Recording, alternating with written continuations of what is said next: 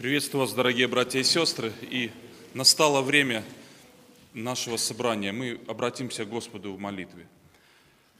Господь и Бог наш, сердечно благодарим Тебя за это воскресное утро, за милость Твою, которая обновилась к нам, за великую любовь Твою и благодать, которую Ты излил в обильной мере Духом Святым, данным нам. Господи, благодарим Тебя за собрание святых – Благослови и, и нашу поместную общину, Господи, объединиться со всем народом Твоим искупленным в хвале, в поклонении святому имени Твоему, за чудный подвиг спасения, который Ты совершил, за все милости и блага, которые Ты даришь нам, за то, что мы имеем силы здоровья достичь дома молитвы. Благослови, Господи, тех, кто не имеет такой прекрасной возможности. Посети, ободри, утешь, кто в болезни, кто в переживаниях, в различных обстоятельствах. Благослови, Господь, и скажи для каждого сердца сегодня, что Ты хочешь нам сказать. Тебе слава, Тебе хвала, Отцу, Сыну, Святому Духу. Аминь. Братья и сестры, все вместе мы прославим Господа гимн «Песнь восхождения» номер шестой. Номер шестой.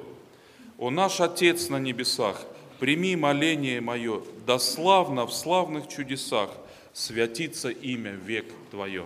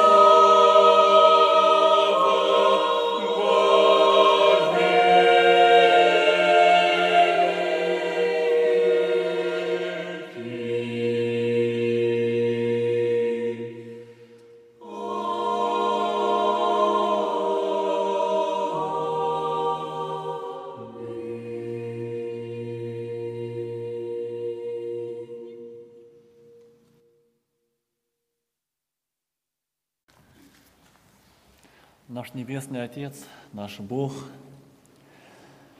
наш любящий Небесный Отец, о котором мы молимся и поем такие прекрасные песни и молитвы, слышит нас, посылая просимое.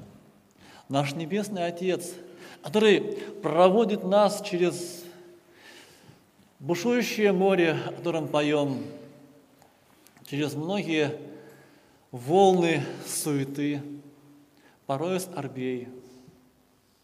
И невольно вот поешь эти песни, где называешь Бога своим Отцом, Отцом Небесным, понимаешь Его заботу о себе. Понимаешь то, что это утро – это Его подарок нам. Потому что многие люди сейчас э, живут, живут не понимая, того милосердия, с которым наш Небесный Отец к нам относится каждый день нашей жизни. Читая Слово Божье, также продолжаешь удивляться Его милосердию.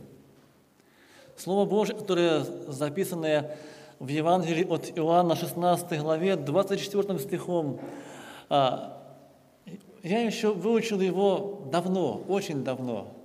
Еще будучи подростком, это был один из первых текста Священного Писания, которые выучил наизусть. Потому что он говорит об Отце Небесном, который слышит наши молитвы. Евангелие от Иоанна, 16 глава, 24 стих. «До ныне вы ничего не просили во имя Мое. Просите и получите, чтобы радость ваша была совершенна. Аминь. Разговор Христа с учениками. Вокруг Него собраны наиболее близкие Ему люди, которые знают Его, знают э, Его силу. Уже э, многие из них стали свидетелями того милосердия, когда Христос исцеляет безнадежно больных людей. Многие из них стали свидетелями воскрешения. Многие из них помнят, а Христос одним своим словом усмиряет бурю, и наступает тишина. И это девается вся суета жизни, это пропадает вся тревога и безнадега все исчезает благодаря одному слову, которое сказал Христос. Наступает спокойствие.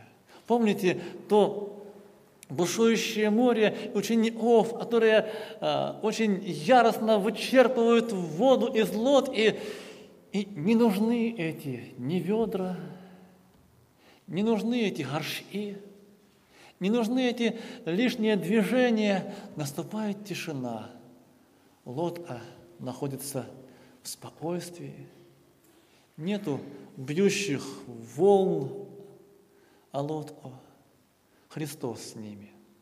Им хорошо. Они получают драгоценный урок для себя. Урок того, что Христос с ними, а значит, все в Его руках. Христос оберегает их. Христос рядом с ними, а значит, все будет хорошо. Друзья, но проходят столетия, проходят многие годы с момента описания этих событий. Христос одесную своего Отца. Сейчас, казалось бы, мы с вами живем, порою страдаем, радуемся. Мы с вами живем своей жизнью, и возникает вопрос – кто сейчас со мною? Где сейчас Христос с той самой силой, когда Он был с учениками, спасающий их, обеспечивающий их ровом, питанием? Где Христос сейчас? Братья и сестры, мы с вами читали те Писания, которые обращаются именно к нам, людям – которые живут за много столетий после тех событий, описанных в Евангелии. Те Писания, которые мы с вами читали, он недаром записан и недаром звучит для нас. До ныне вы ничего не просили во имя Мое, просите и получите, чтобы радость ваша была совершенна. В этих словах забота Бога о нас с вами, о каждом в отдельности. В этих словах Его внимание нам. Друзья, в этих словах мы с вами читаем очень хороший и простой рецепт совершенной радости. Эта радость приобретается в молитве. Христос сказал, просите и получите, чтобы радость ваша была совершенна. Есть радость разная, но совершенная радость со слов Христа в молитве. Просите и получите. Друзья, вот, братья и сестры, вот о совершенной радости, а, что мы можем сказать? Есть ли описание этой радости? Чем она отличается от любого другого чувства человеческого? Чем отличается совершенная радость от временной радости? А вы ее характеристики? И вообще, можем ли мы увидеть эту радость совершенную в себе? Порой нам ну, интересно рассматривать э, своих собратьев. Вот где у них там совершенная радость? Братья и сестры, давайте сейчас посмотрим в свою душу, в свое сердце, в свой духовный центр, мир духовный, где там совершенная радость. Ведь рецепт простой. Просите и получите. Да? Рецепт простой. Молитесь, чтобы радость ваша была совершенна.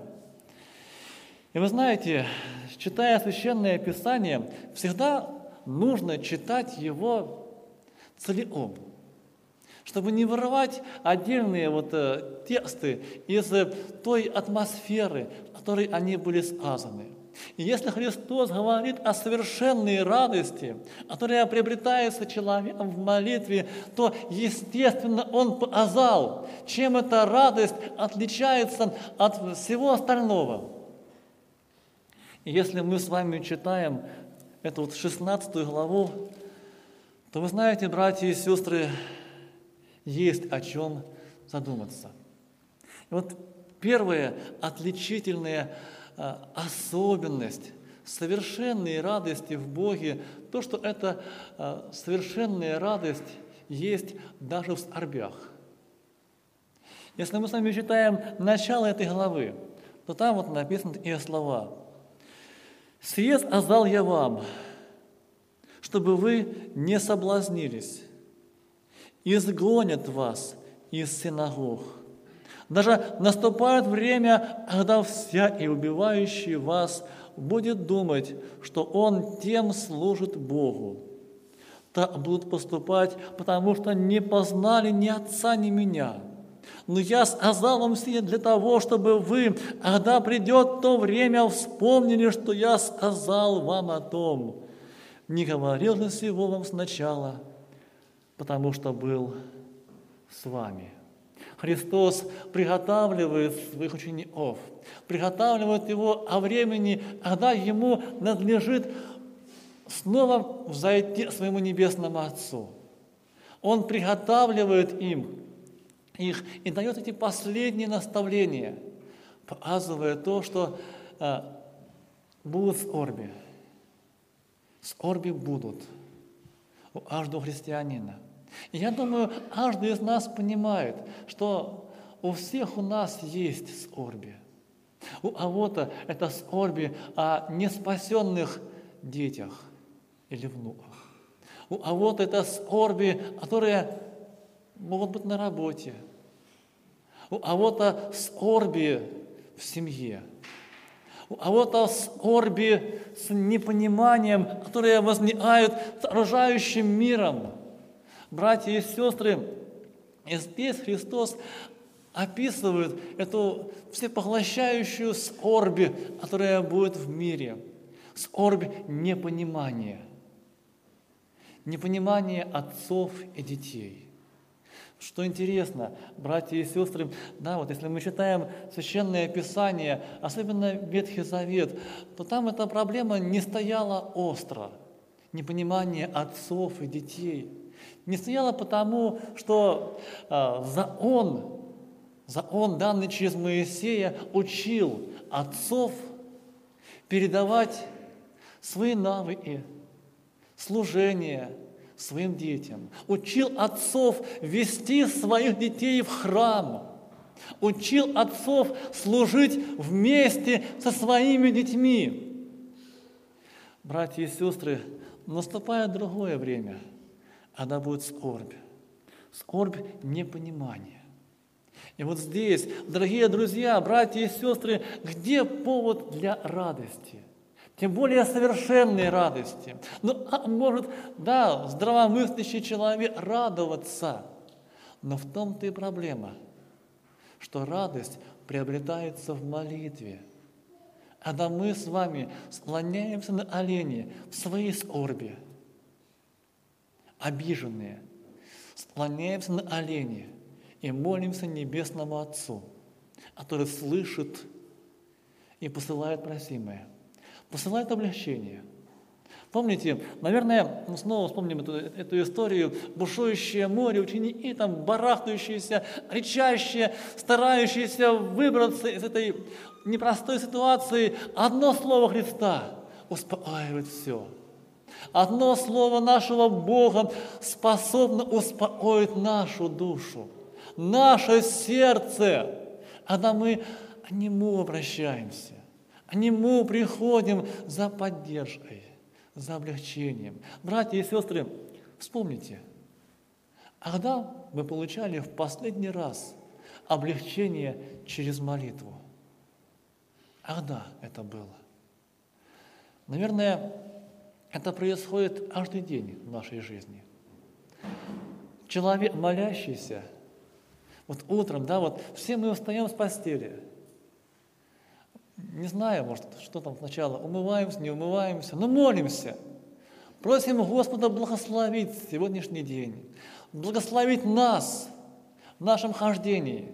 И Бог, братья и сестры, не я по себе сужу, Бог дает спокойствие. А бы ни было тяжело, но я помолился. Я отдал своему Богу свою проблему. И Он уже решает ее – эта проблема уже не моя. Бог ее отнял от меня, услышав мою молитву. Дорогие братья и сестры, совершенная радость в молитве есть, даже в скорбях. Совершенная радость в молитве есть, потому что у нас есть утешитель. Если мы с вами читаем дальше эту же 16 главу, мы читаем о том, что Отец пошлет утешителя. Но я истинно говорю вам, лучше для вас, чтобы я пошел, ибо если я не пойду, утешитель не придет вам. А если пойду, то пошлю его вам. Братья и сестры, у нас есть утешитель, который обличает мир во грехе, который говорит о правде, у нас есть утешитель, который говорит этому миру о грядущем суде. Но это наш утешитель. Он с нами. И с нами он порой обращается весьма и весьма нежно, братья и сестры, заботливо. Порой с нами Бог поступает не по нашим делам, заслугам, посылая радость совершенную радость в молитве, братья и сестры. У нас есть утешитель. И это отличительная черта совершенной радости. Утешитель есть всегда. Не только тогда, когда я приготовился. Когда вот я вот, да, вот э, день целый прожил, за собой ничего не замечаю и думаю, что я вот такой вот уже хороший. И сейчас готов идти в рай – Братья и сестры, Богу видно намного больше, чем нам с вами. И Слово Его порой проникает до самых глубин нашей души. у нас есть утешитель, который утешает нас в молитве. И в этом заключена совершенная радость. Совершенная радость заключена в том, что нас слушают, нас понимают. Нас слушает и понимает Бог, братья и сестры. Порой нам так трудно слушать друг друга. Порой нам так хочется самим сказать, самим сказать правду, такую правду, чтобы аж отрезала. Порой нам так трудно услышать друг друга, услышать просьбы друг друга, услышать и понять скорбь другого человека. Но есть тот, кто слушает, кто понимает. Его имя Утешитель.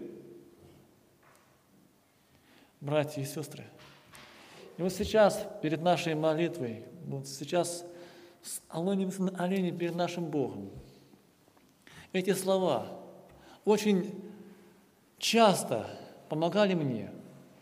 Когда читаешь их, когда Бог приводит их на память, братья и сестры, у нас есть в наших скорбях радость. У нас есть радость благодаря Утешителю. У нас есть радость в том, что Он нас слышит, понимает, посылает более порою нашего просимого. Дорогие братья и сестры, мы сейчас склонимся на олени перед нашим Господом, помолимся Ему, потому что в нашей молитве Он посылает нам радость, посылает утешение, посылает просимое. Аминь.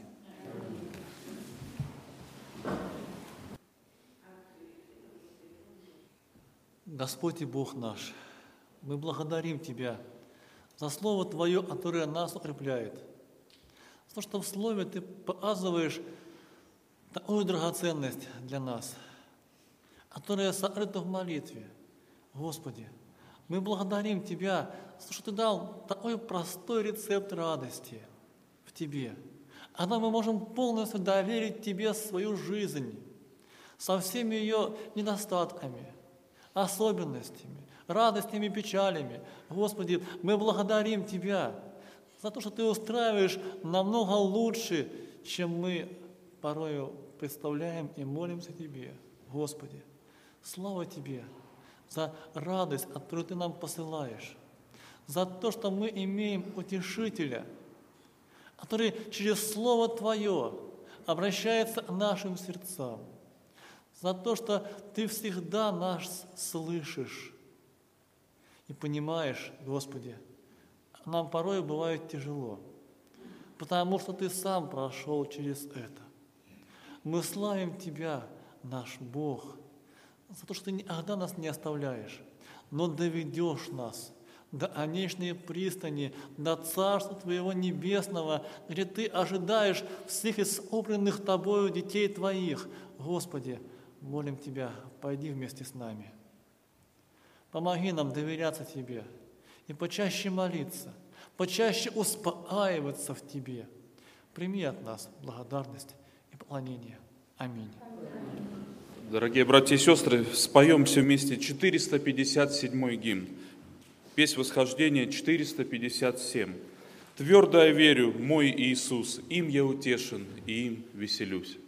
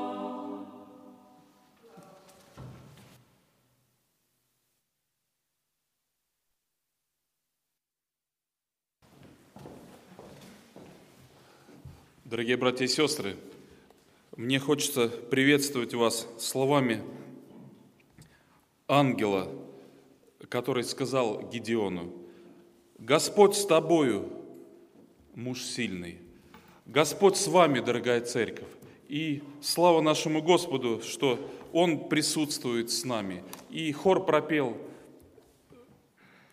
псалом «На крыльях зари», который автор написал по мотивам 138-го псалма из книги «Псалтирь», где псалмопевец говорит, «Иду ли я, отдыхаю ли, ты окружаешь меня».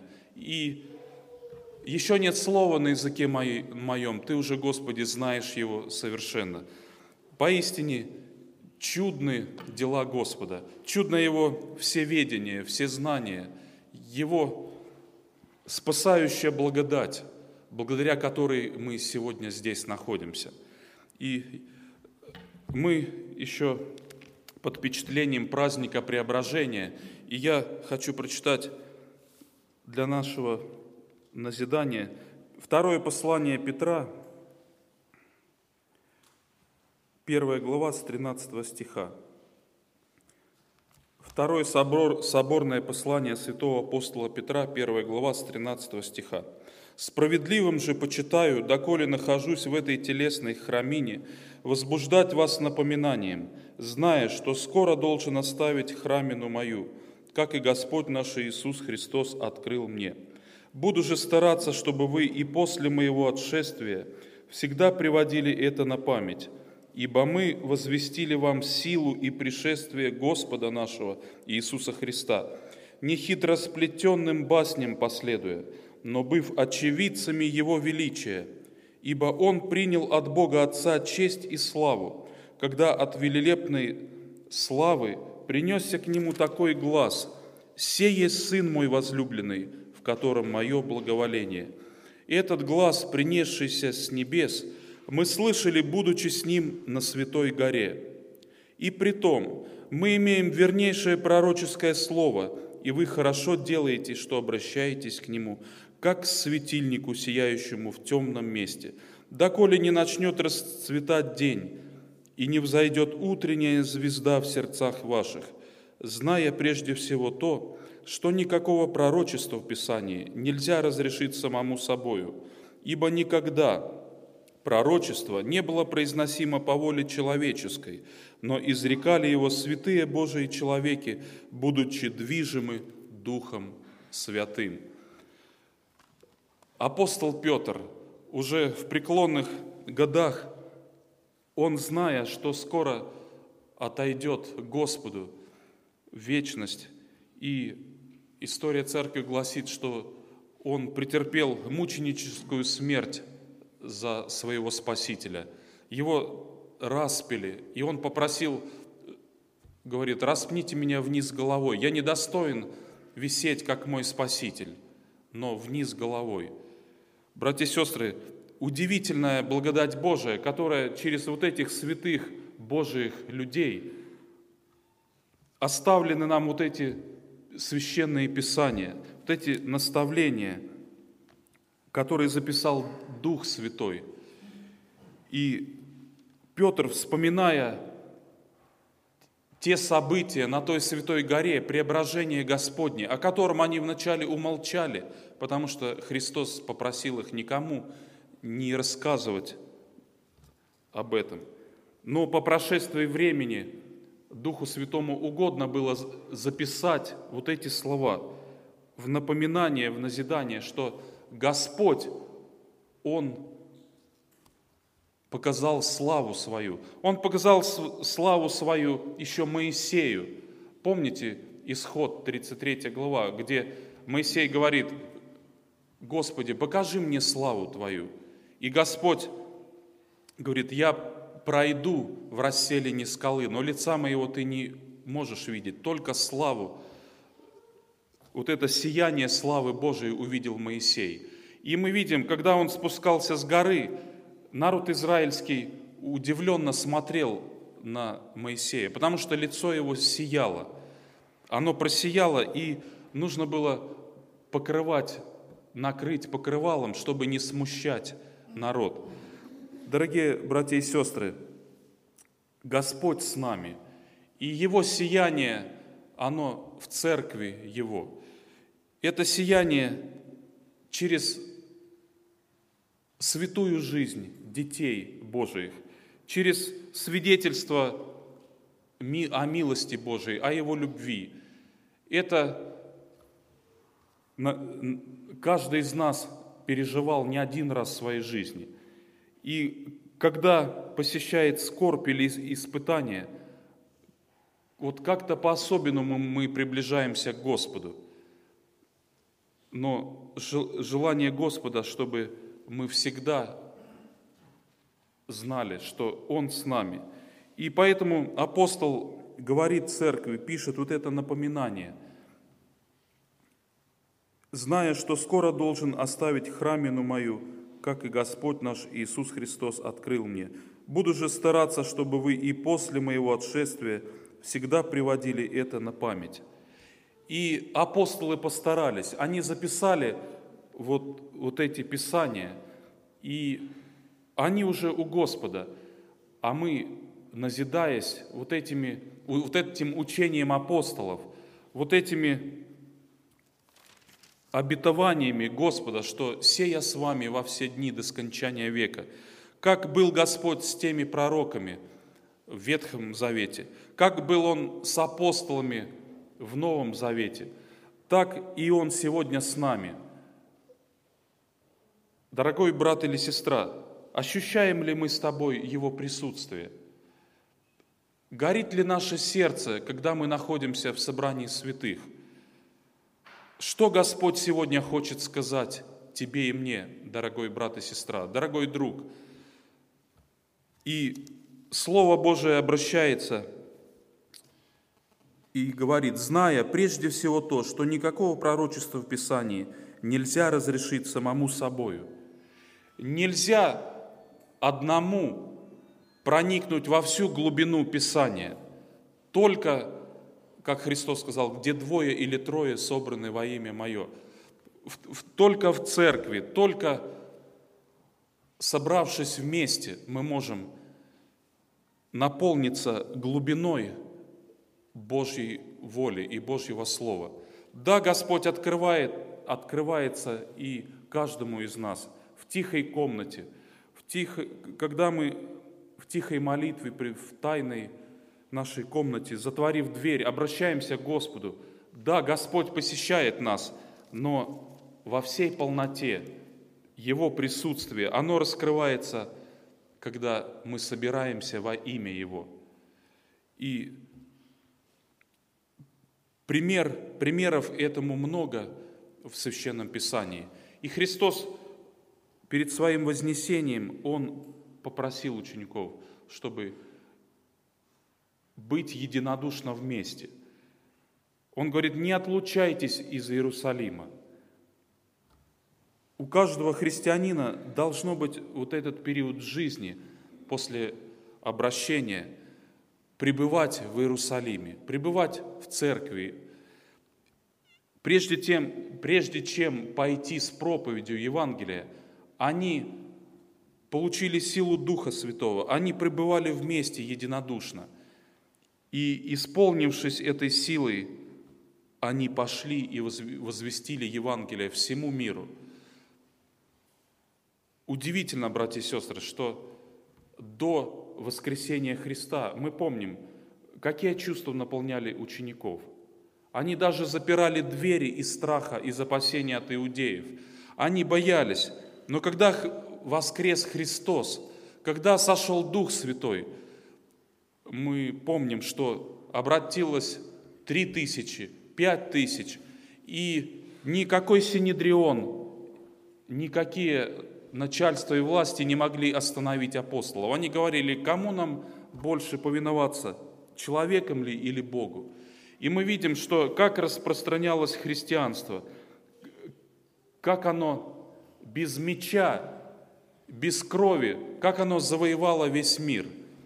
Да, были страницы в истории церкви, где под видом церкви политики проводили свои грязные дела, и были и походы крестоносцев и прочее, но истинная церковь Божия, она распространяла только любовь Божию, только благодать и мир и прощение.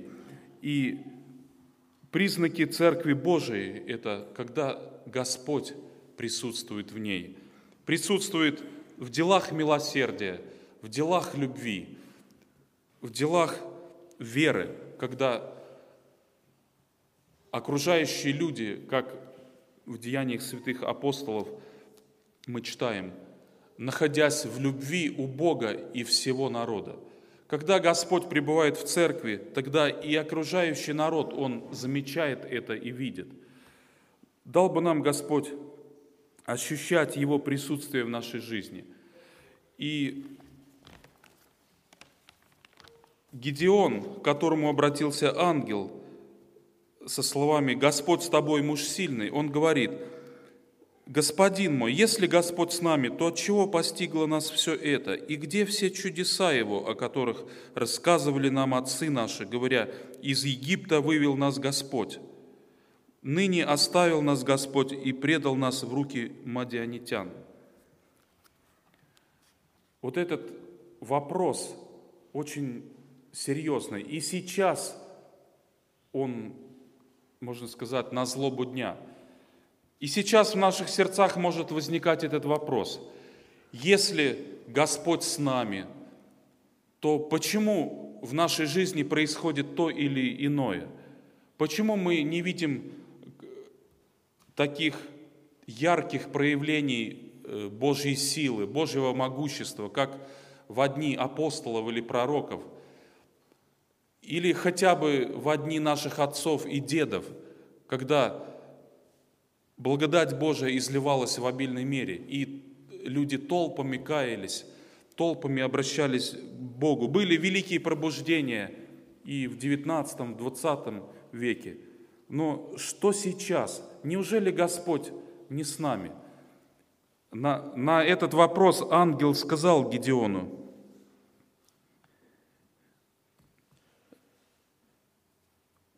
даже здесь не ангел, а написано, Господь, возрев на него, сказал, «Иди с этой силою твоею и спаси Израиля от руки мадианитян, я посылаю тебя».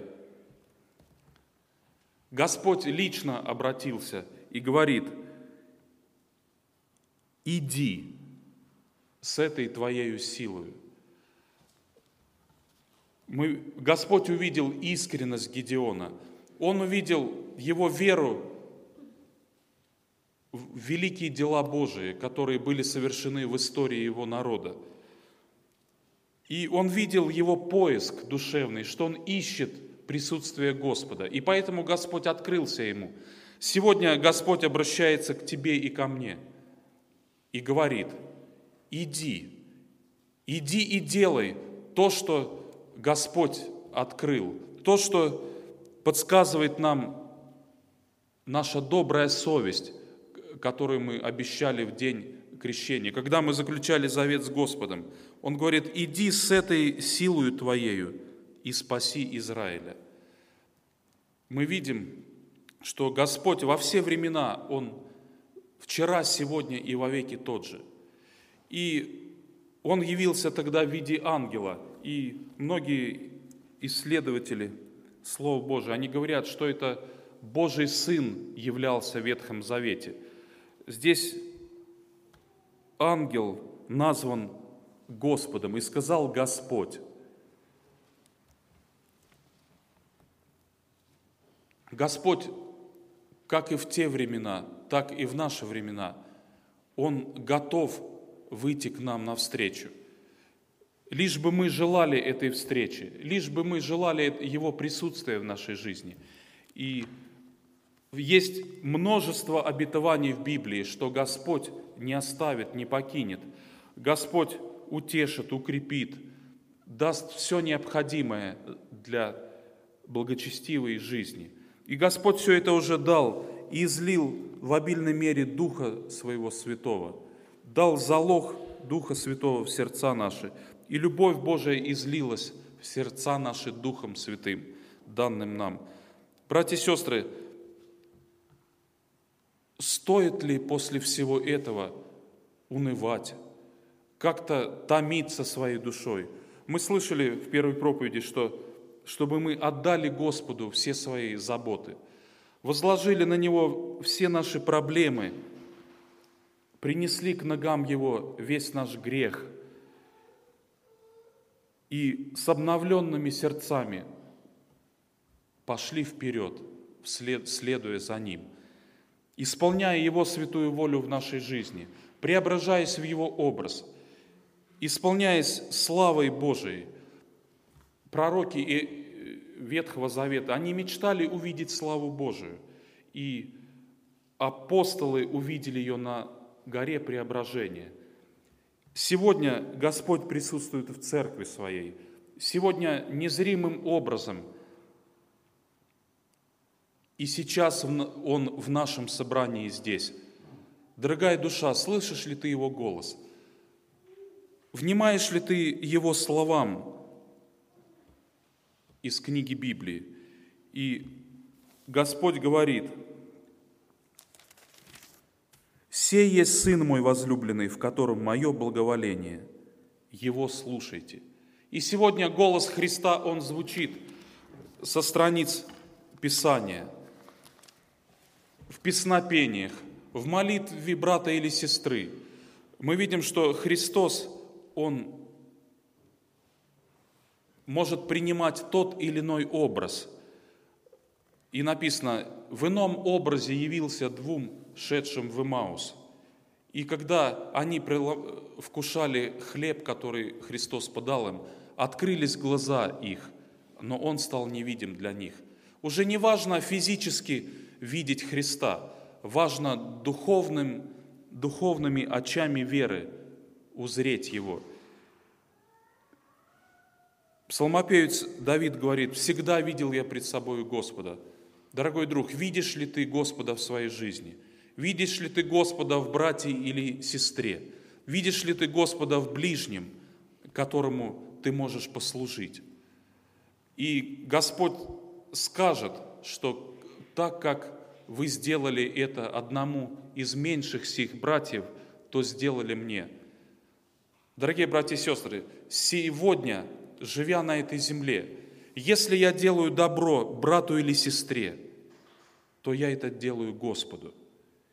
И наоборот, если я не делаю добра ближнему своему, я не делаю это Господу. И мы знаем из Писания, что всем нам должно явиться предсудилище Христова. Каждый даст отчет, что он делал, живя в теле, доброе или худое. Дал бы нам Господь, чтобы когда мы предстанем пред Его лицом, чтобы нам не постыдиться, но чтобы нам услышать вот этот глаз. Хорошо, добрый и верный раб – Войди в радость Господина твоего. Да благословит нас Господь быть исполнителями Слова, а не слушателями забывчивыми. Слава Ему. Аминь. Помолимся.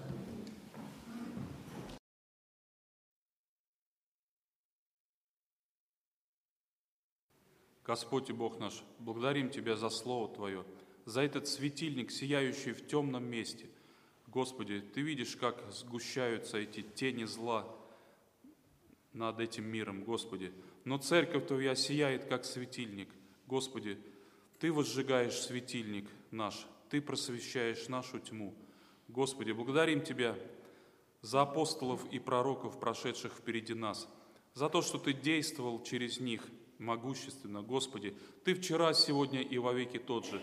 Ты можешь и сегодня действовать. Господи, помоги нам только довериться Тебе, веряя себя в руки Твои для славы Твоей. Господи, помоги исполнять волю Твою, делая добро всем, а наипаче своим по вере. Господи, помоги помнить, что делая добро ближнему, мы делаем это для Тебя.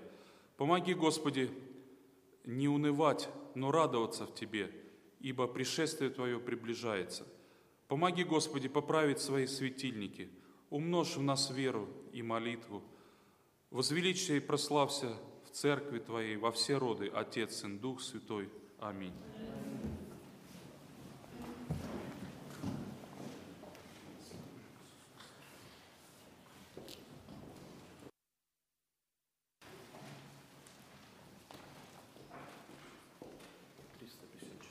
Дорогие братья и сестры, сейчас мы будем совершать э, материальное служение на нужды церкви.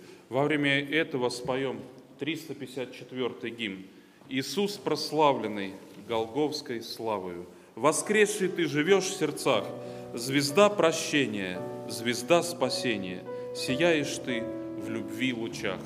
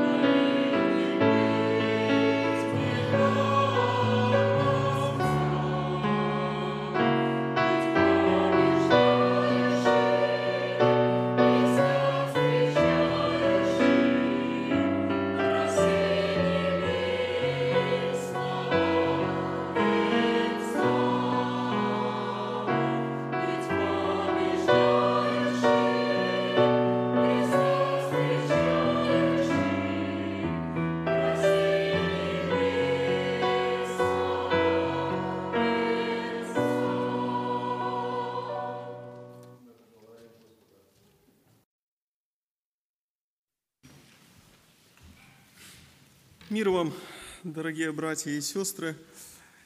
И хотелось бы сказать перед тем, как мы обратимся к тексту Священного Писания, что сегодняшняя проповедь, сегодняшнее слово, оно а, является неким объектом или результатом моих личных переживаний, каких-то поисков и размышлений.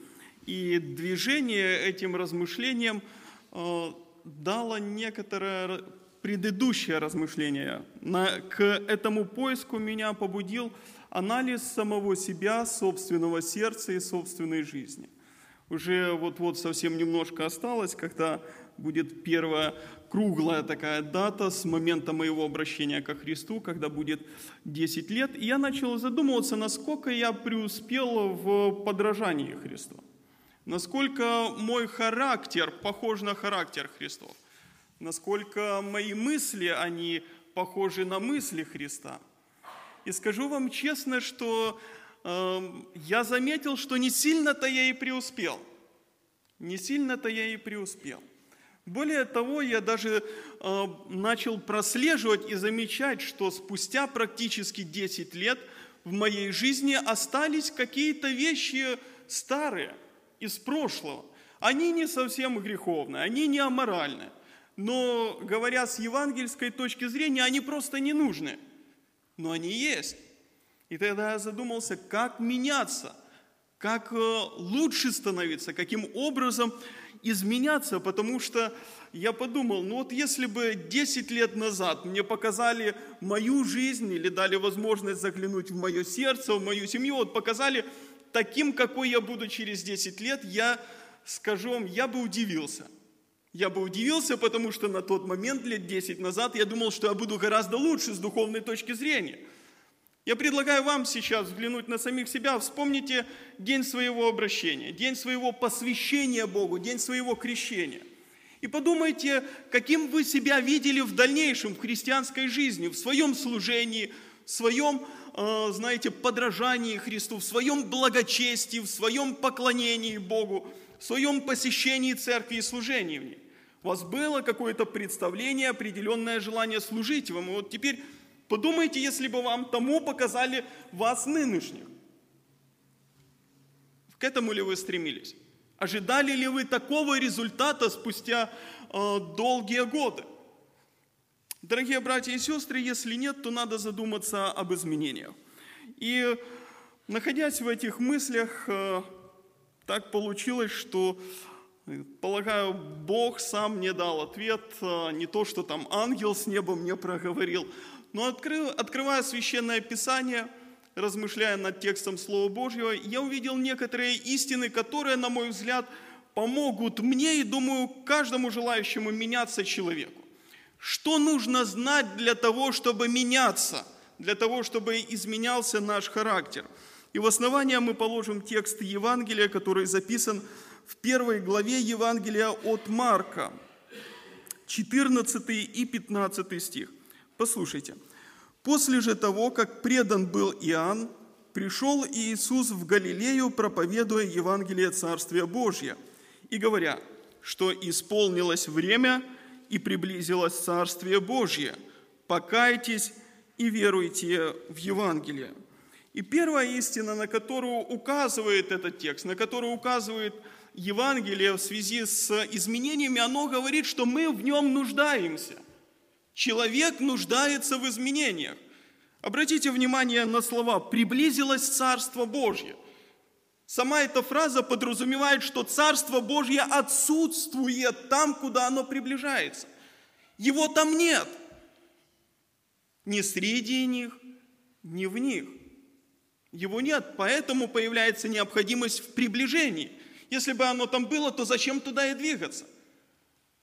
Вполне логично, что куда оно приближается, Божьего Царства нет. Когда мы читаем Священное Писание, в частности Евангелие, потому что именно в них больше всего употребляется вот эта фраза «Царство Божье» или «Царство Небесное», оно передает идею абсолютного Божьего владычества или Божьего управления, Божьей славы.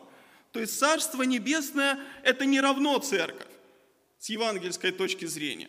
Царство Божье – это сфера, где Бог царствует в своей силе. Иногда синонимом Царства Божьего – Э, в некоторых контекстах может выступать слово «небо», как престол Божий, как та сфера, где воля Божья исполняется в точности и с радостью, как э, пропели хористы вот в этой вот э, молитве Господней. Царство Божье – это тот эталон, где исполняется воля Божья в точности на земле, точнее на небе, как на земле. Вот в молитве Господней люди это стяжают – а в Божьем Царстве это уже есть.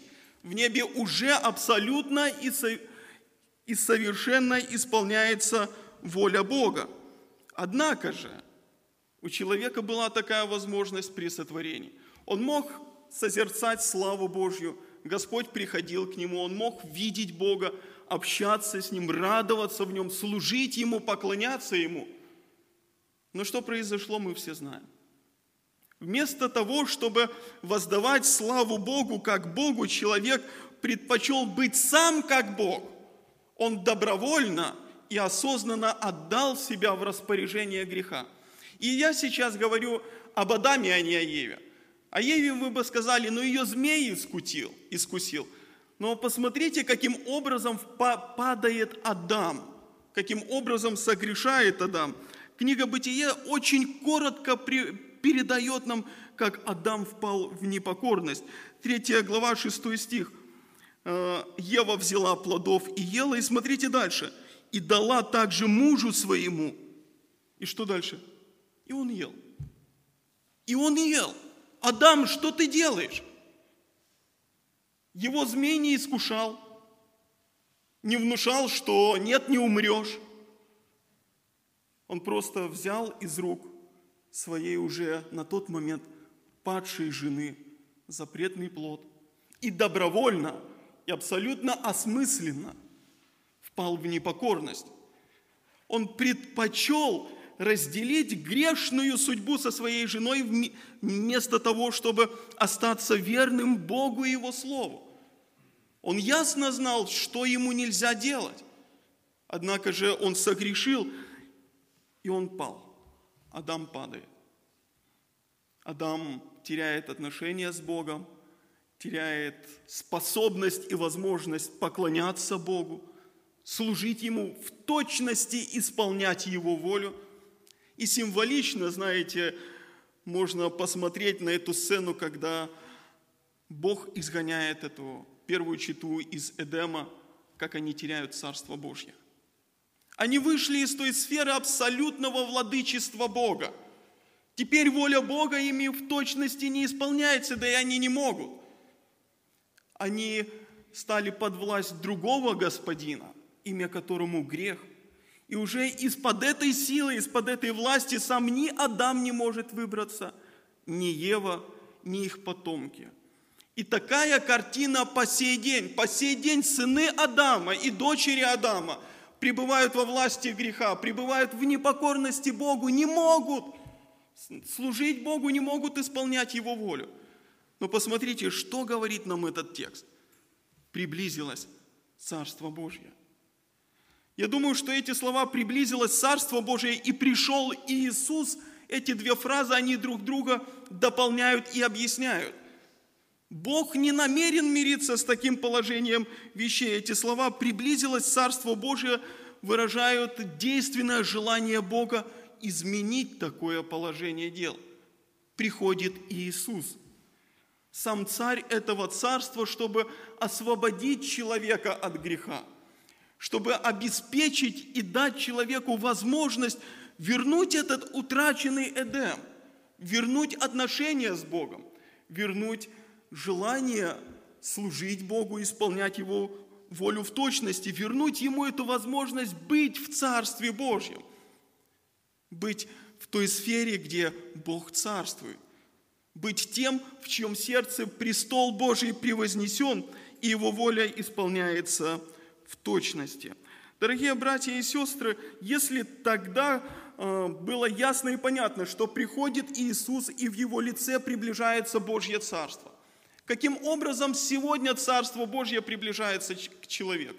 Все очень просто. Через Евангелие.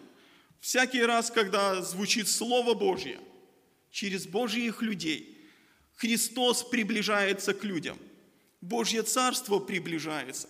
И всякий раз, когда мы слышим Евангелие, даже если мы обратились к Богу, покаялись перед Ним, отдали Ему свои сердца, оно говорит нам о необходимости в изменениях. Потому что вместе с Евангелием приближается к тебе Христос. Я знаю, что, вот я смотрю, здесь в большинстве своем верующие люди сидят. Я знаю, что вы любите Господа. В большей или меньшей степени вы любите Господа. Но посмотрите на то, как Иисус любит Господа. И мы понимаем, что мы еще не так любим Бога сильно, как надо бы. Мы понимаем, что нам есть где меняться. Я знаю, что вы любите церковь, но посмотрите, как Христос любит церковь. Сравните себя с этой любовью. И мы понимаем, что нам есть куда изменяться. Посмотрите, как Христос исполняет Слово Божье в точности. Посмотрите на глубину Его смирения, на величие Его любви к людям. Согласитесь, нам есть куда меняться.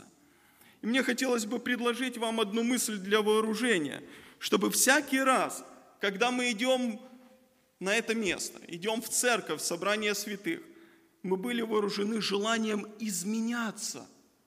Всякий раз, когда мы открываем священное писание или преклоняем колени перед Богом, чтобы нами движило это святое желание изменяться. Ведь изменение, или говоря богословским языком, освящение – это цель, которая дана нам здесь, на этой жизни на земле. Подражание Богу, возрастание в Его характер.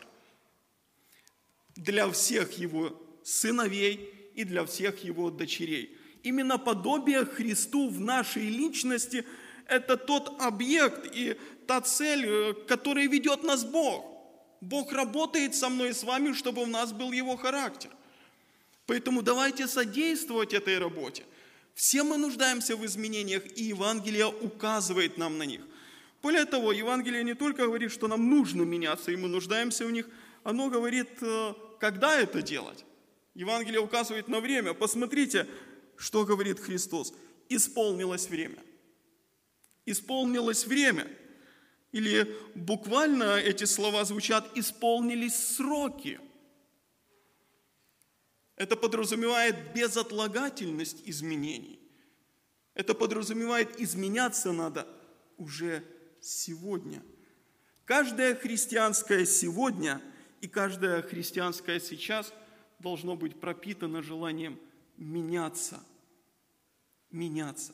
Дорогие друзья, даже в трудовой деятельности есть определенные сроки. Да? Например, вот в строительстве немножко связан с этим. Сроки проходят – что происходит, если работа не выполнена в срок? Отношения натягиваются. А если это все а, более серьезно, то идет неустойка. Возьмите отношения с банком. Если вы просрочили время платежки, просрочили еще какой-то срок, идет пеня, процент.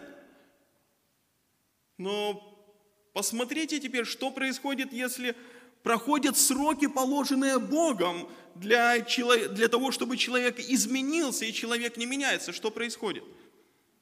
Человек начинает искушать Бога, то есть провоцировать ему, провоцировать Бога, наказать человека в то время, когда Бог намерен миловать и спасать.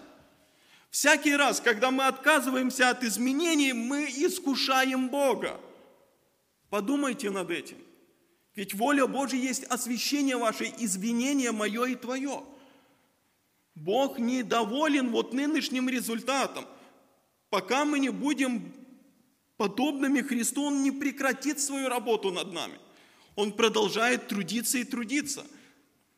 Но почему-то у нас порой или у некоторых верующих выпадает из вида, что необходимо преображаться в образ Христа, тянуться к этому образу. В этом замысел для нас. Поэтому, братья мои и сестры, сегодня это то время, когда надо меняться.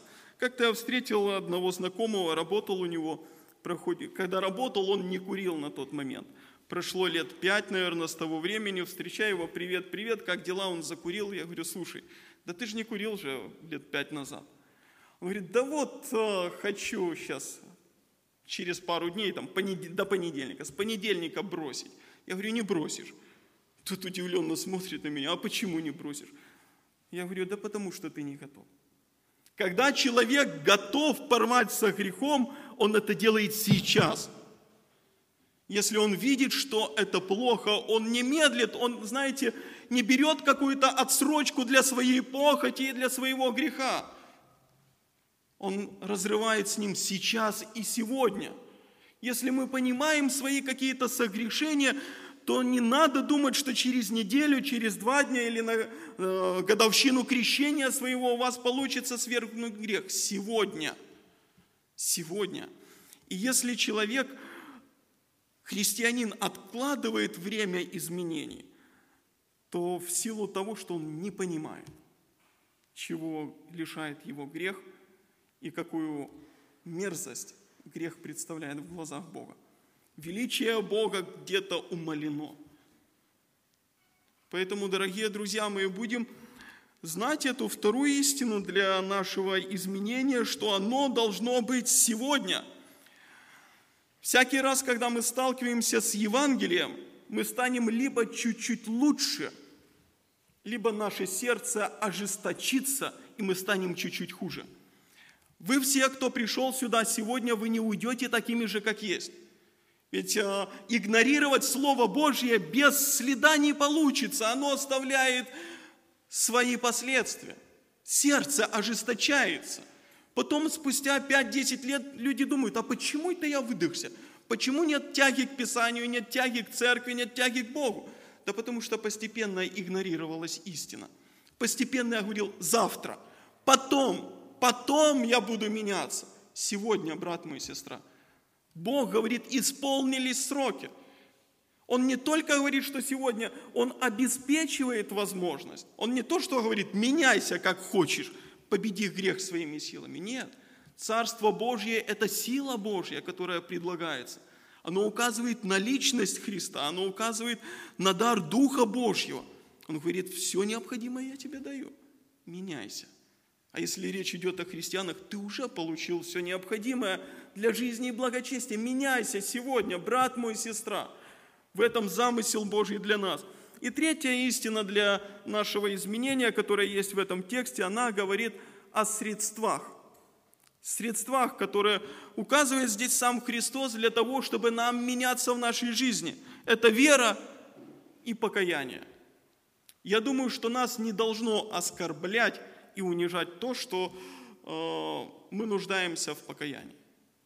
Не то, что каждый день выходить сюда и каяться э, после воскресной проповеди. Не в таком покаянии мы нуждаемся. Согласитесь, что э, все мы не идеальны. Раз. Наш образ мыслей несовершенный. Мы даже не обладаем абсолютно точным пониманием Писания. Хотя порой иногда можем претендовать на это – мы понимаем, что где-то мы неверно понимаем, неверно поступаем. И покаяние это не просто, Господи, прости, это перемена мысли, это переосмысление. Более того, э, время глагола, которое стоит здесь «покайтесь», э, в переводе Кассиана и буквально в греческом тексте стоит «каясь». То есть покаяние – это не прививка разовая, которую мы получаем в начале э, христианского пути – Покаяние, вот, готовность к изменениям – это то, что должно сопровождать всю нашу жизнь. Мы, как верующие люди, сегодня можем жить по одному. В нашей жизни что-то может присутствовать. Но падает свет Слова Божьего, и мы понимаем, слушай, а это неправильно. А это неправильно так к жене относиться, к детям относиться, к церкви так неправильно относиться. Каяться надо, надо, покаялся перед Богом.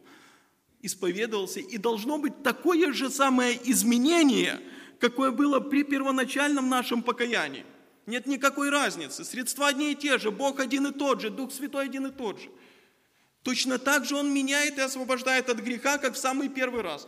Точно так же должно и происходить после каждой исповеди. Только почему-то после покаяния, в чем мы каялись, грехи отсеялись те. А вот когда исповедуемся, раз исповедовался, похожим становимся на традиционной церкви, грешу и каюсь. Дело не в Боге и не в Его благодать. Дело в коренном и глубинном нежелании меняться. Иногда сопротивление изменениям может сидеть настолько глубоко, что мы сами этого можем даже не понимать. Мы можем думать, что мы, у нас все в порядке, мы хотим меняться, но вот как глубже копнет Бог, тут в стойку. Пример знаменитый. Вспомните богатого юношу который пришел ко Христу и говорит, «Учитель благой, что мне делать, чтобы наследовать жизнь вечную?» Иисус очень деликатно начинает корректировать его, очень деликатно. Говорит, что ты называешь меня благим?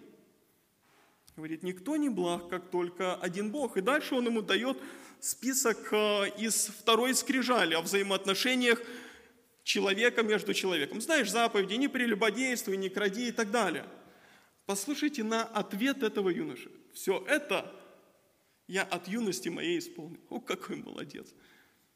Иногда может возникнуть такая логика, что если Христос не говорит, что это неправильно, значит, он соглашается с тем, что этот человек все исполняет.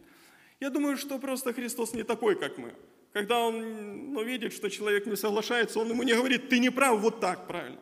Он предоставляет человеку возможность убедиться самому в том, что он неверно мыслит.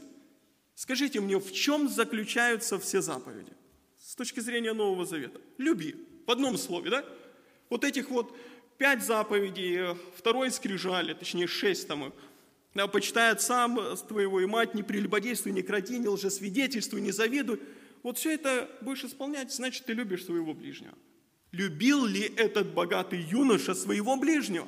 Ему Христос говорит, иди раздай все, что имеешь. Покажи, как ты любишь ближнего.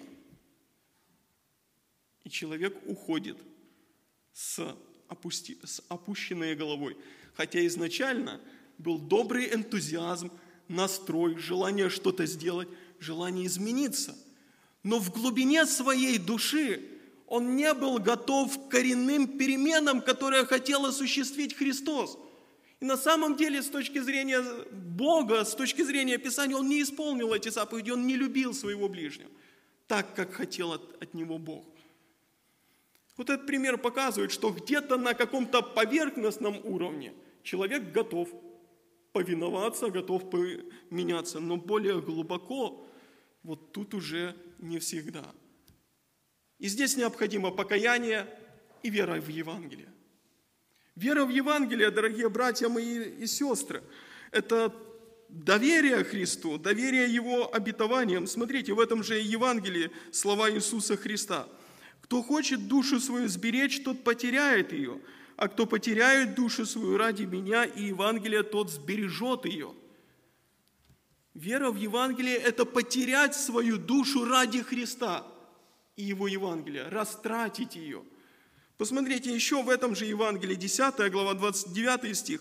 Христос говорит, истина, истина говорю вам, нет никого, кто оставил бы дом или братьев, или сестер, или отца, или мать, или жену, или детей, или земли ради меня и Евангелия. Посмотрите дальше, обетование какое красивое. И не получил бы ныне сегодня на этой земле среди гонений во сто крат более домов и братьев, и сестер, и отцов, и матерей, и детей, и земель, а в веке грядущем и жизни вечной. Вот потратить жизнь ради Христа и Евангелия – это поставить его выше всех. Это не значит, что надо вот сейчас э, написать дарственную в пользу детдома или администрации клинцы всем, чем вы владеете. Нет. Но чтобы ваше сердце, оно было привязано ко Христу, чтобы вы любили Его больше самих себя, больше своих самых близких, больше дорогих вещей в вашей жизни. Скажите, пожалуйста, кто это такие, которые оставили дома, семьи, родителей? Кто это? Это я и вы.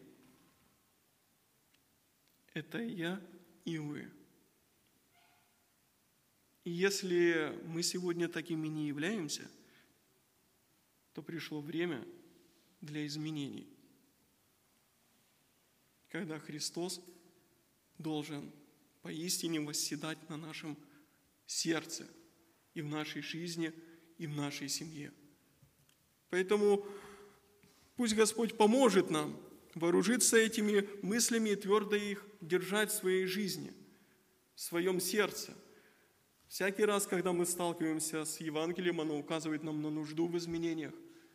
Изменения должны происходить сегодня и безотлагательно, их не стоит откладывать в почтовый ящик. изменения происходят всякий раз, когда мы обновляемся в своем уме, в покаянии, в своем сердце, переосмысливаем что-то, отвергаем самих себя. И всякий раз они будут происходить, когда мы посвящаем вновь и вновь себя Христу, когда даем Ему полное право и Его Слову управлять нашей жизнью. И тогда Божье Царство в своей силе, вот эта праведность, радость и мир, вот в чем Божье Царство, оно будет наполнять сердце человека. И вы будете, и я в том числе, и мы будем самыми счастливыми людьми. Пусть Господь поможет нам идти навстречу к изменениям с открытым сердцем. Будем молиться нашему Господу. Аминь.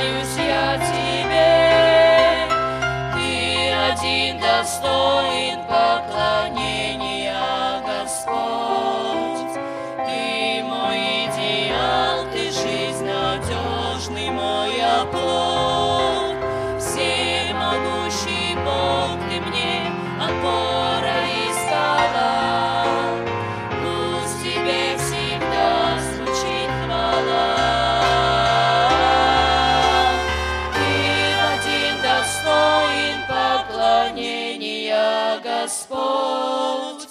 Ты мой идеал, ты жизнь надежный мой оплот. Всемогущий Бог, ты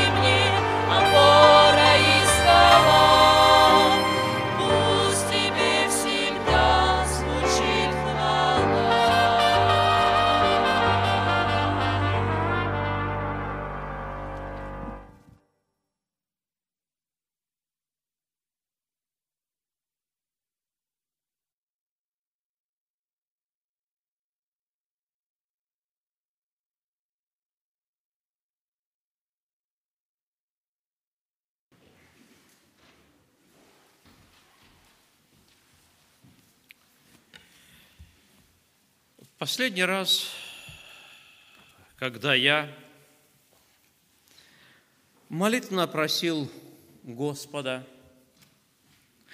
желая познать Его волю, желая как-то возрастать, обращался к Господу в молитве и говорил, Господи, что Ты хочешь сказать мне сегодня через Свое святое Слово?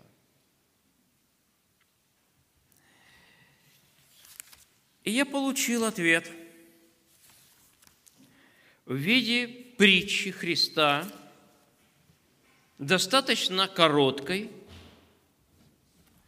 но если осмыслить ее, невероятно ужасной и требующей от человека практических действий во все времена – сегодня и сейчас.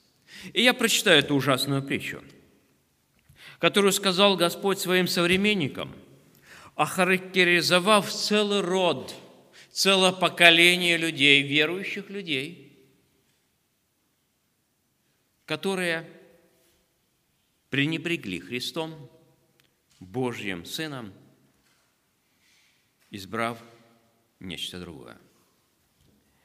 Итак, Обращаясь к народу, Господь говорит, вот когда нечистый дух выйдет из человека, то ходит по безводным местам, ища покоя, и не находит.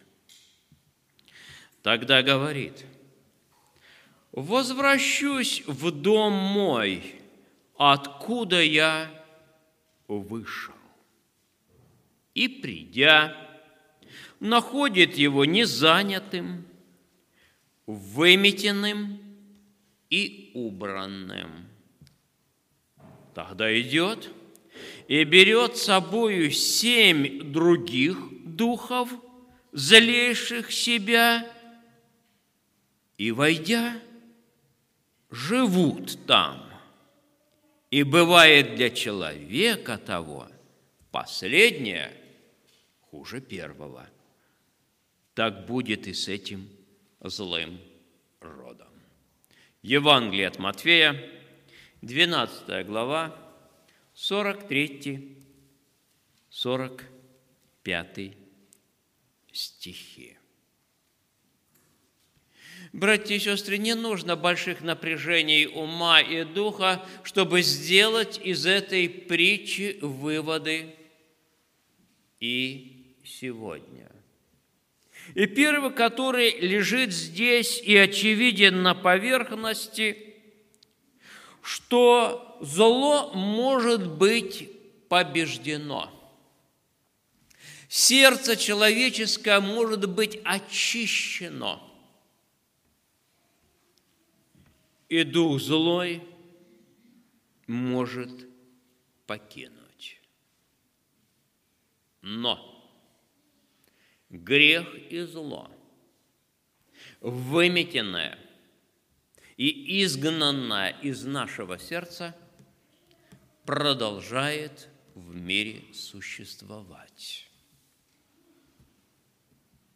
Оно не вводит нас в мир безопасности и покоя. Оно продолжает существовать и является более страшной эпидемией, которая охватила все человечество с времен Адама, и волна за волной до сего дня продолжает заражать человечество грехом. Более того, из этой притчи вытекает, что грех и зло – изгнанное из человеческой жизни и сердца, всегда ищет возможности вновь вернуться. Поэтому нет основания успокаиваться после покаяния, после принятия крещения в христианской жизни, чтобы жизнь не превратилась в обряд предстоит борьба длиною во всю нашу с вами жизнь. Скажу даже образно, опираясь на некий образ, известный в Писании, оно возвращается, зло и грех, и ложатся у дверей ложатся у дверей, оказываются рядом с нами, чтобы в любой момент, когда эта дверь ослабнет или приоткроется, вновь ворваться в нашу с вами жизнь.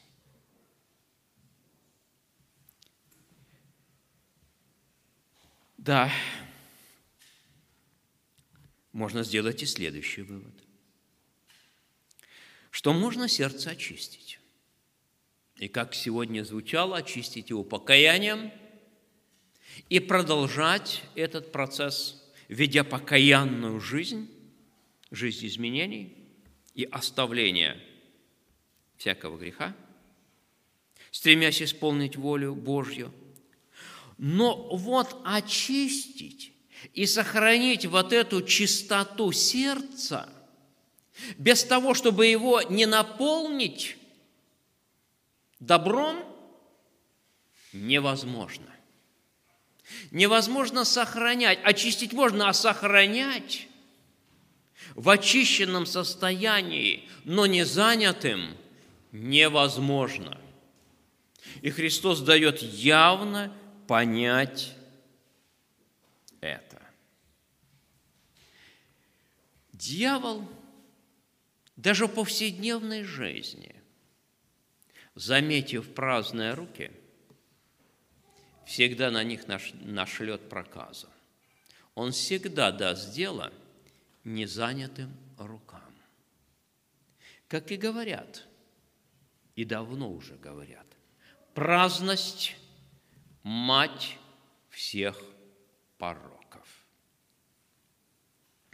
Поэтому-то, братья и сестры, иногда церковь предлагает некую активность своим членам. Когда служители через проповеди, в личной беседе пытаются вовлечь христиан в какую-то христианскую активность, к тому, чтобы творить какие-то добрые дела, любовью служить друг другу, все это имеет очень и очень большое значение для наполненности нашей жизни, для того, чтобы наш внутренний мир не оставался праздным и оказывался занятым Христом и помышлением о своем ближнем. В церкви всегда найдется дело для любых рук. Не так ли, братья и сестры? Согласны. Поэтому нужно и об этом заботиться, потому что может совершиться непоправимое. Когда охладеет любовь, когда станешь безразличен ко всему и начнешь духовно прозябать, медленно и медленно, умирая не для греха, а для Бога и служения Ему. Дальше хотелось бы поставить такой вопрос и вместе с вами найти хотя бы несколько ответов на этот вопрос. Чем же занять чистое сердце? Вот этот наш внутренний мир, чем его наполнить? И я думаю, что самые лучшие ответы мы найдем, если попытаемся заглянуть в душу и сердце нашего Господа Иисуса Христа, который, будучи искушенным во всем, не совершил ни одного греха. Он открыл нам свою душу. Он раскрыл, чем он наполнен и чем он живет. Открыл источник своей силы и победы. Заглянуть в человеческое сердце Господа Иисуса Христа. Потому что Он не только совершенный Бог, но Он же в то же время совершенный и человек который от усталости засыпал, который терпел голод и жажду, как мы терпел физическую боль, в том числе и умирая на кресте за грехи наши. И своей человеческой душой, вот, Он имел те же самые переживания, почему и написано, поэтому и нам с вами, искушаемым, может помочь. Давайте вспомним, что он говорил о своем сердце.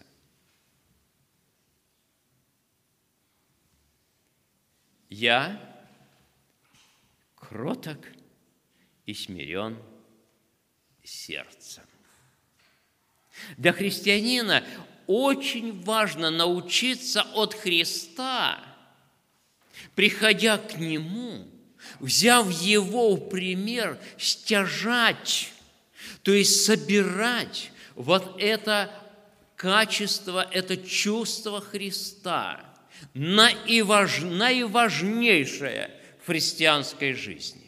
без которых невозможно не подчинить себя ни Христу, не идти Его путем, без которых невозможно служить ближним, которые чаще всего оказываются неблагодарны и по природе своей, как и все мы, грешники и злы. Я кроток и смирен сердцем. Братья и сестры, если мы не озаботимся этим, если мы все-таки не пройдем в жизни этот урок и не выучим его кротости и смирения, что Христос сказал? Если сердце будет не занято, этот внутренний дом, вернуться семь злейших. Для человека, который не научился от Христа кротости и смирения, семью злейшими что становятся? И вы могли видеть таковых, в которых вернулись семь злейших. Семью злейшими, братья и сестры, является гордыня величайший из грехом, противостоит гордыня, кротость и смирение.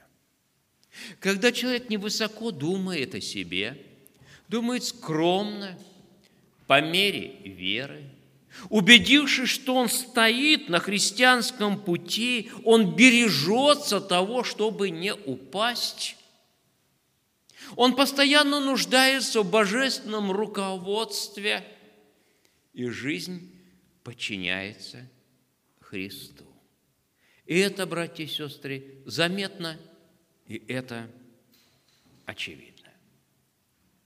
Во-вторых, что можно еще сказать, чем был наполнен Христос, и мы об этом были слышаны? Что Он приблизил к людям? Царство Божие. Да, действительно, оно явилось в нем даже в силе, когда он просиял, помните, на горе преображения. Тот внутренний мир, светоносный мир преобразил даже физическую одежду. Как сегодня уже звучало даже в молитвах, благодарности, что Христос приблизил это царство к нам – он носитель этого царства, которое должно заполнить наше очищенное, чистое сердце.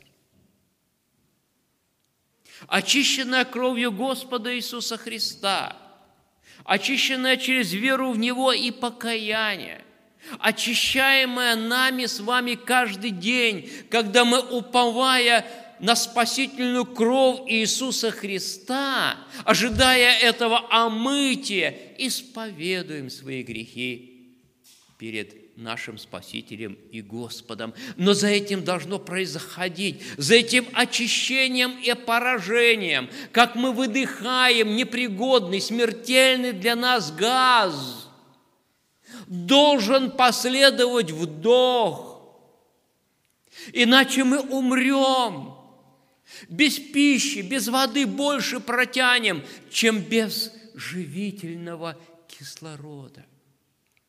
Если исповедуясь, просясь у Бога прощения и даже оставляя, делая этот святой выдох, братья и сестры, давайте делать и святой вдох, принимая в себя Божье Царство, соглашаясь с волей Божьей, выражаясь готовность на всякое доброе дело, образуя множество сообщностей и общностей в церкви, приходя в собрание, заполняя свою жизнь этим служением друг другу и Господом, вдохновляя, молясь друг за друга, утешая и поддерживая участвуя в различных церковной жизни, то ли в хоре, то ли в каких-то других встречах, объединяясь по двое-трое, чтобы посетить болящего, не перекладывая эти обязанности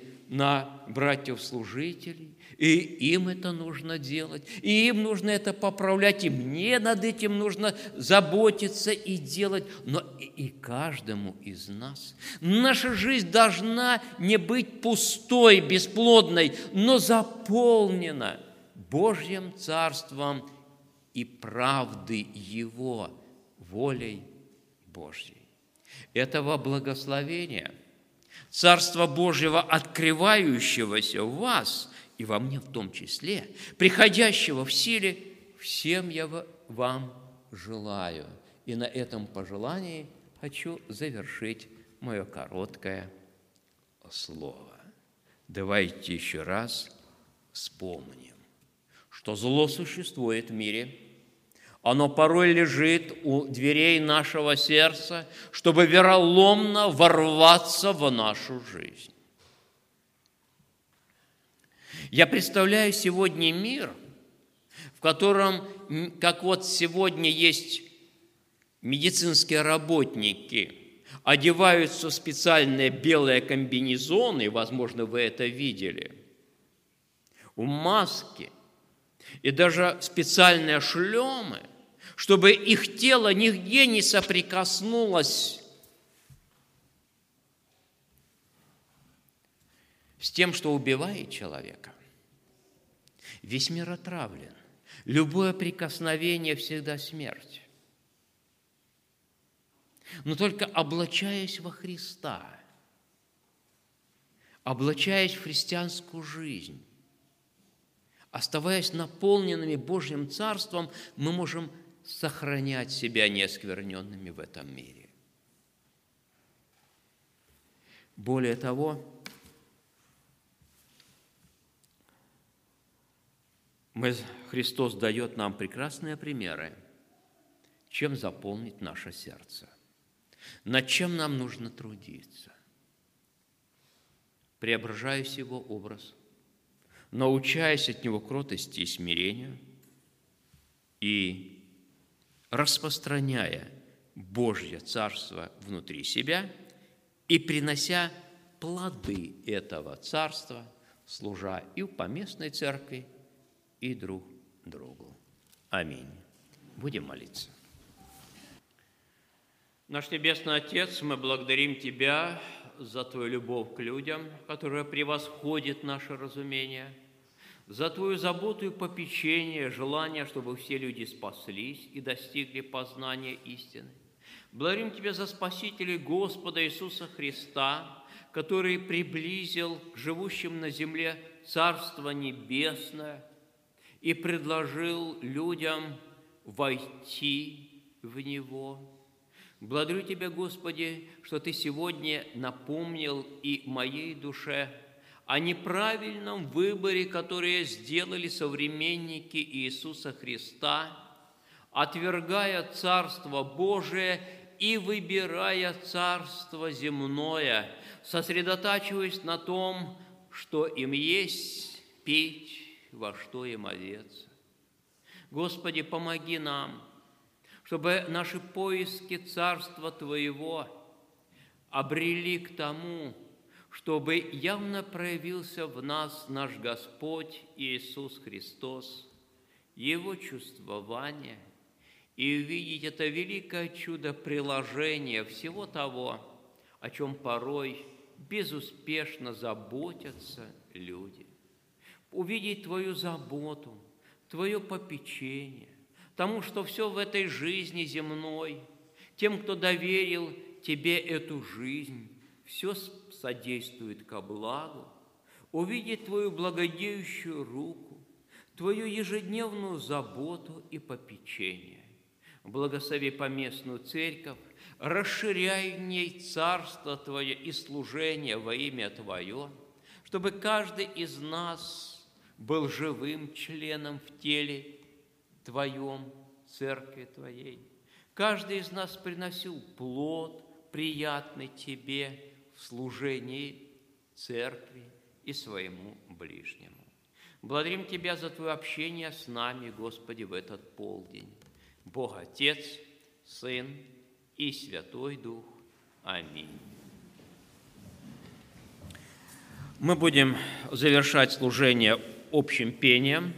Во время пения совершим материальное служение, сделаем сбор пожертвований на нужды и служение церкви. Петь будем из сборника «Песнь восхождения» 354. 354. Иисус, прославленный Голговской славою, воскресший, ты живешь в сердцах, звезда прощения, звезда спасения, сияешь ты в любви в лучах. Иисус